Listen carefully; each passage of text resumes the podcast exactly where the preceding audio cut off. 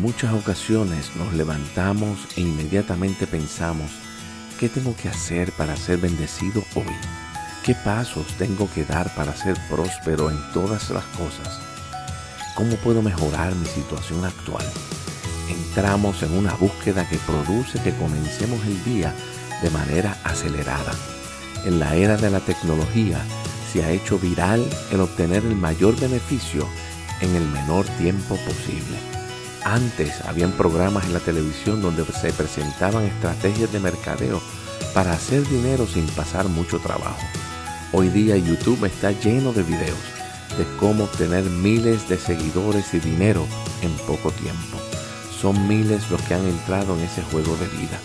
Sin embargo, quiero en este día desviar tu atención de lo material y animarte a entrar en el mundo de lo real. Quiero introducirte a la palabra eulogeo. Esta es una palabra griega compuesta por eu, que quiere decir bien o bueno, y la palabra logeo, que quiere decir hablar o decir algo.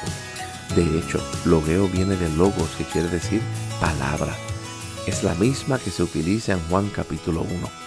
Eulogeo se traduce al español como bendición. La bendición no es algo que buscamos porque no la tenemos. La bendición es alguien que tenemos. El logos es Jesús en nosotros. Cuando Dios le dijo a Abraham que le daría bendición, le dio la descendencia.